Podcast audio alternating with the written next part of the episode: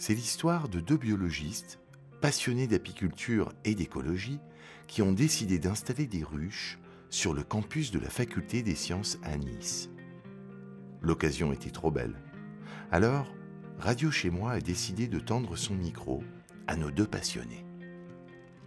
Et alors vous deux, donc vous vous occupez de l'association Apis Campus. C'est une association qui a, qui a débuté par euh, l'installation d'abord d'un rucher. Initialement, on n'avait pas dans l'intention de faire une association et puis après, rapidement, compte tenu des enjeux euh, de la pollution, des pesticides qui menacent les abeilles, on s'est dit que ce serait finalement une bonne idée euh, de, de faire cohabiter notre notre amour de l'apiculture avec des enjeux de protection de la biodiversité, de l'environnement et euh, sensibiliser justement les étudiants qui, sont dans le coin à, ces problématiques. Nous, on est, euh, Benoît et moi, on est, biologistes moléculaires, on a été rejoints par des chimistes, on a été rejoints aussi par des gens qui s'occupent de, de, sciences sociales.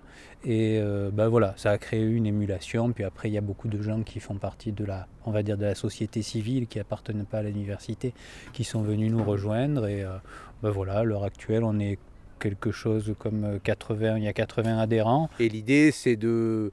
Euh, c'est bon, un rucher associatif, euh, pédagogique, accessoirement expérimental. L'idée, c'est vraiment de réintroduire l'abeille en fait dans la dans la vie courante parce qu'il faut savoir que bon au siècle dernier en fait enfin avant avant l'explosion de l'industrie sucrière le miel c'était la seule manière de se procurer du, du, sucre euh, bon marché.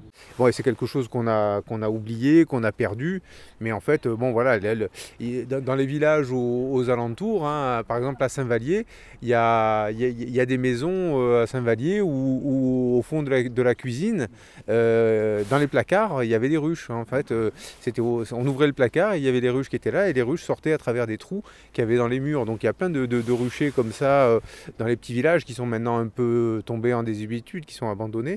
Euh, mais il faut savoir que l'abeille, elle a toujours fait partie de la vie euh, euh, quotidienne des gens jusqu'à ce qu'on puisse se procurer du sucre de canne ou du sucre de betterave à très très bon marché.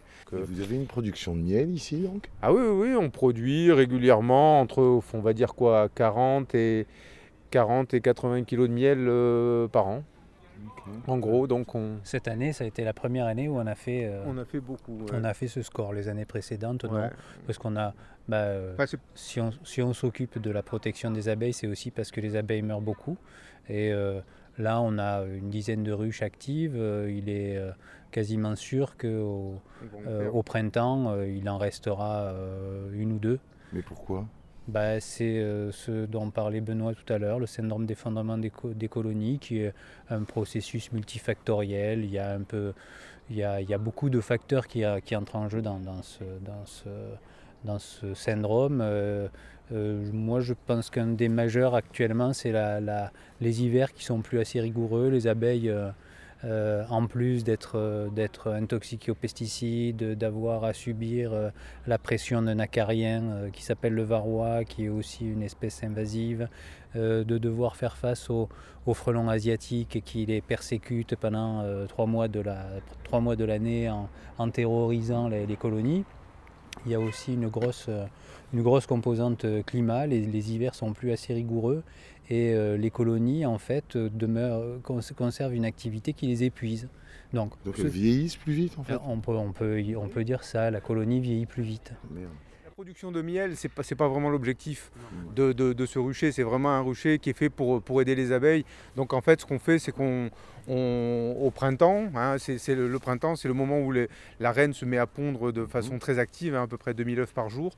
Euh, donc en général, au bout d'un moment, la, ruche, qu'elle soit une ruche en bois comme celle-là, ou bien une ruche naturelle dans une cheminée ou dans un trou, dans un rocher, etc., euh, la colonie d'abeilles devient très vite saturée. Et donc les abeilles régulièrement se, se divisent en essaims, les colonies se divisent en essaims. Et donc il y a beaucoup d'essaims qui sont signalés euh, euh, au moment du printemps. Et, comme, on, commence à être un peu connu euh, dans la région, les pompiers ou bien des, particuliers nous appellent pour venir récupérer des essaims. On récupère des essaims un peu partout sur la grande échelle des pompiers. Ça nous arrive régulièrement sur les toits, etc. Donc on récupère environ une, trentaine ou une quarantaine de, dessins comme ça chaque année. Donc on en installe ici dans notre rucher et puis après on en donne à, nos adhérents. Il y a une certaine, euh, il y a une certaine quiétude, un certain calme qui naît de, de, travailler avec des abeilles, d'ouvrir une ruche, d'entendre bourdonner. Ça apaise, enfin pour certains tempéraments ça les apaise, moi ça m'apaise, ça m'apporte du, du bien-être et ça a commencé comme ça. Tout à l'heure tu posais la question de la cohabitation avec les étudiants. Là on a vu que ben, on a nos abeilles qui... Euh, nos abeilles euh, qui, qui s'envolent, qui vont, qui viennent. Il y a, euh, peut-être quoi, 100, 200 000 abeilles qui, euh, et les, étudiants qui sont à 10-15 mètres sont dans l'herbe, ils discutent, ils sont dans la complète ignorance du fait qu'il y a toute cette, cette activité qui, qui passe au-dessus de leur tête. Et donc bon voilà, c'est bon signe pour. C'est voilà, un bon, un bon exemple de, euh, pour expliquer qu'on euh, peut tout à fait cohabiter avec euh, cet insecte réputé très dangereux. donc à la fois, donc, vous faites une preuve par l'action, bon, parce que c'est quand même une preuve par l'action, mmh. mais c'est donc un endroit de méditation, un endroit de recherche, un endroit d'étude, un endroit pédagogique, un endroit pour initier. C'est, et je, je pense que j'en oubliais encore non? Ouais, non, c'est ça, c'est à peu près là, tu as, fait à peu près le tour. Et, voilà, nous on pense que ça, ne peut être que positif. On a, été agréablement surpris que la direction de l'université l'accepte euh, assez facilement. Euh, c'est bien, c'est une très bonne chose. Et je pense que des projets comme ça euh, devraient se, multiplier. D'ailleurs, ils, commencent à se à se multiplier. On a de plus en plus de collègues euh, dans la France entière qui nous appellent à Marseille, euh, à Paris, etc. pour essayer de, développer des ruchers comme ça au, sein des universités. On a installé des ruches dans des collèges. Euh, bon, dans les écoles, c'est un peu difficile, mais dans les collèges, c'est faisable.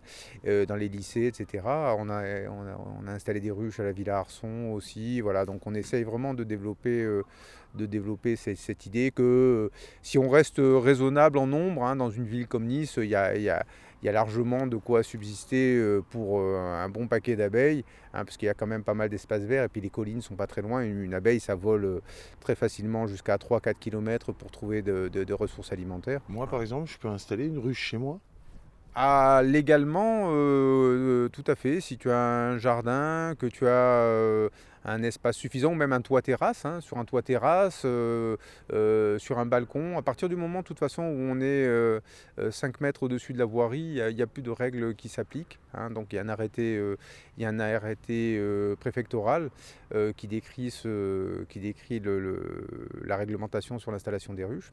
Nous, nous, on est ravis de, d'initier les gens. même, on peut même, ils peuvent même acheter une ruche, l'installer ici pendant quelques temps. On leur installe une colonie à l'intérieur et puis après ils repartent avec leur ruche. Euh, quand ils se sentent euh, suffisamment à l'aise, ils repartent avec leur ruche euh, chez eux. Ça c'est pour moi? Ouais, c'est pour toi. Cool.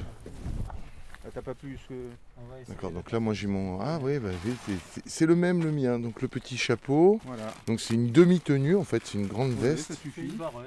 Une, vareuse, ça s'appelle, et, et ça suffit à se protéger parce que les, abeilles ne piquent pas à travers les jeans. Voilà, on va allumer un, enfumoir. Merci, donc je vais mettre ces grands gants là.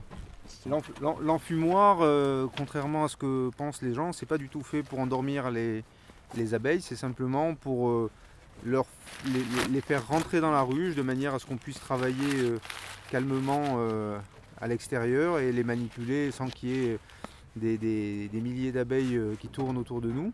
En fait, les abeilles pensent qu'il y a potentiellement un incendie quelque part, donc elles ont le réflexe de, s'engouffrer dans la ruche et d'aller euh, euh, remplir leur, leur jabot, c'est-à-dire leur estomac, avec du miel et se tiennent prêtes à fuir s'il le faut, s'il y avait vraiment un incendie. C'est un leurre en fait. Voilà, c'est un leurre, exactement. Et en plus, c'est même un double leurre puisque ça a aussi la, propriété de saturer les récepteurs des, phéromones de stress en fait euh, que, les abeilles ont. Hein. Dès, qu'elles sentent une, présence, une manipulation qui est, qui, est, inhabituelle, elles ont tendance à stresser. Donc là, avec la, fumée, euh, ces récepteurs de, des phéromones de, stress, hein, les phéromones c'est comme des parfums volatiles euh, qui se diffusent très rapidement. Eh ben, ces récepteurs que les abeilles ont euh, sur leurs organes sensoriels, comme les antennes ou les, ou les pattes d'ailleurs, euh, ces récepteurs sont saturés et du coup les abeilles ne se rendent pas compte que euh, éventuellement il y a un peu de stress qui est généré et du coup ça a tendance à les, à les calmer. Donc là on brûle du nid ce matin. Quelle horreur C'est du recyclage. Sacrilège.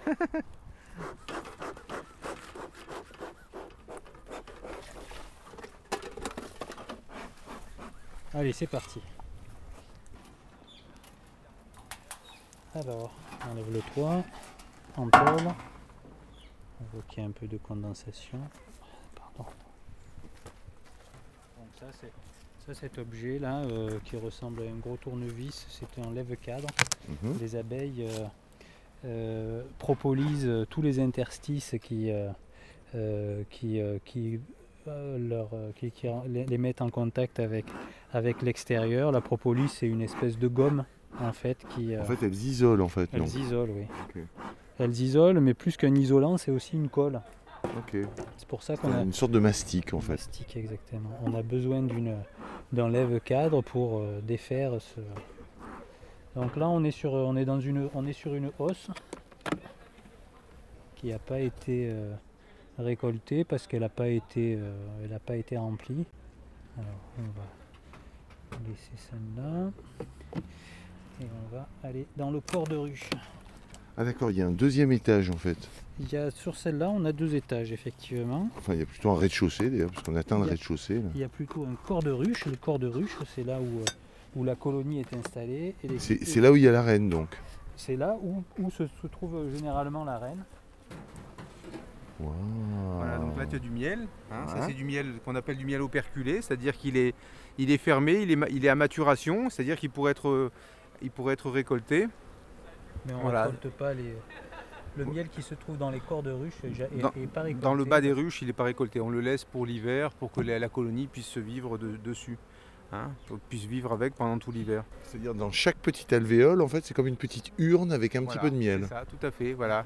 Et les abeilles viennent, euh, en fait, les, butineuses le, déposent sur la planche d'envol à l'entrée de la ruche à des abeilles qui sont plus jeunes et qui sont chargées de récupérer ce, nectar et d'aller le stocker dans les, dans les alvéoles. Et petit à petit, les alvéoles sont remplies, l'eau est évaporée, remplie, évaporée, remplie, évaporée. Et quand tout a été bien évaporé et, tout a été euh, à la bonne, à la bonne densité, eh bien le miel, la- la- à ce moment-là, l'alvéole est fermée et, et le miel est, est- est là. euh, euh, il, il peut être stocké pendant, pendant, pendant, pendant plusieurs années sans aucun, sans aucun problème, puisqu'on a même retrouvé du miel dans les, dans les pyramides des pharaons, euh, Ah ouais. miels euh, vieux de plus de 3000 ans et qui étaient euh, tout à fait consommables.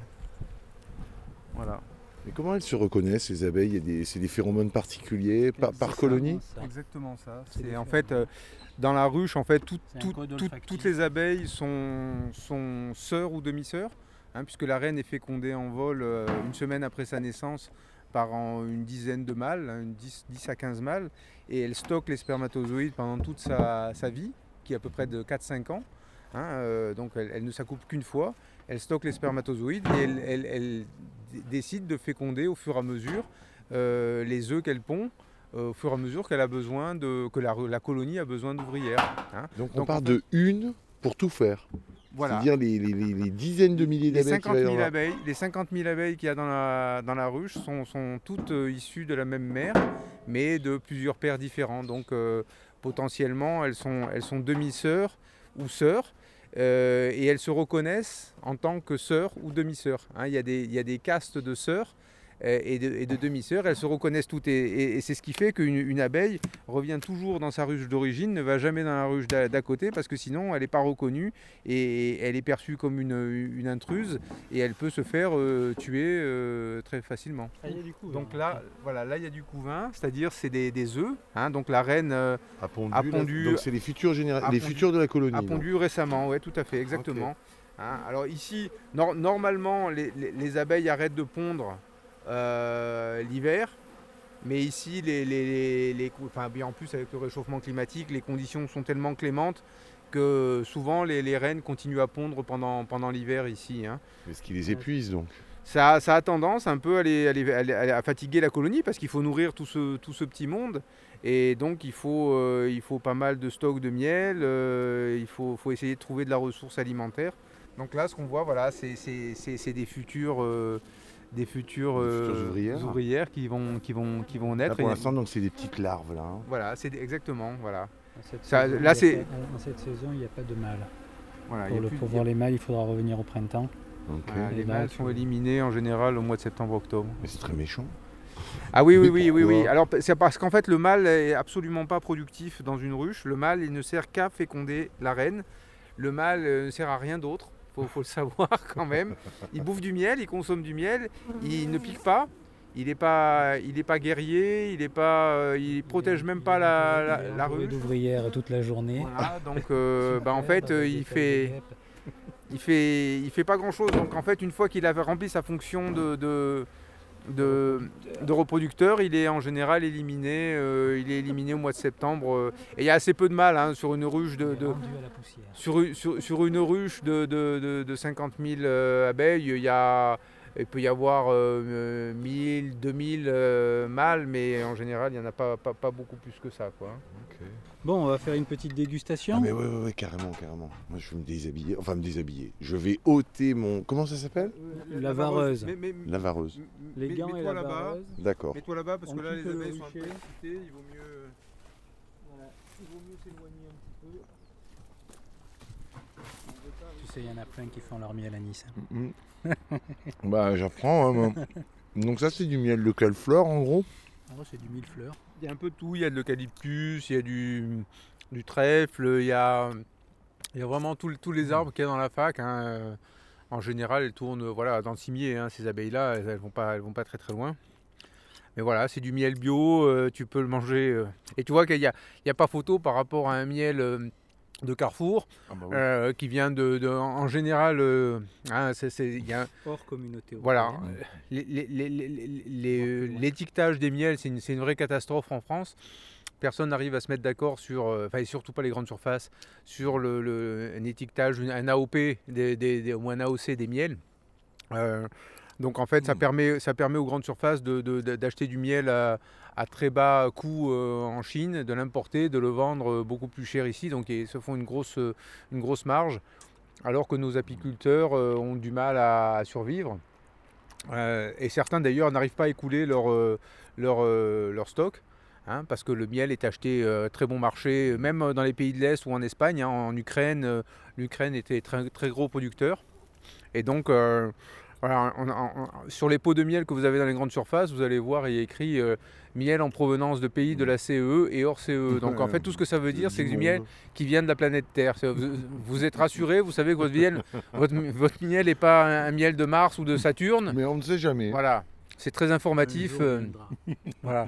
En fait, il faut, il faut acheter du miel d'apiculteur, euh, si, si possible local, en circuit local, euh, pour éviter de lui faire traverser tout le- toute la France. Encore mieux si c'est du miel d'apiculteur bio, évidemment, parce que ça encourage. euh, Oh, hein, que- C'est la classe de manger du miel dans la fac de sciences. Donc, je suis hyper heureux, j'en ai plein les mains, c'est magnifique. C'était instantané, la petite photographie radiophonique proposée par Radio Chez Moi. Nous étions aujourd'hui avec Benoît et Laurent, animateurs de l'association Apis Campus. Merci à eux pour leur super accueil et leur sourire multiple, à la Faculté des Sciences de Nice, au groupe Kill the qui nous a bien gentiment prêté un peu de sa musique, et surtout à toutes les abeilles qui m'ont offert un peu de leur miel délicieux.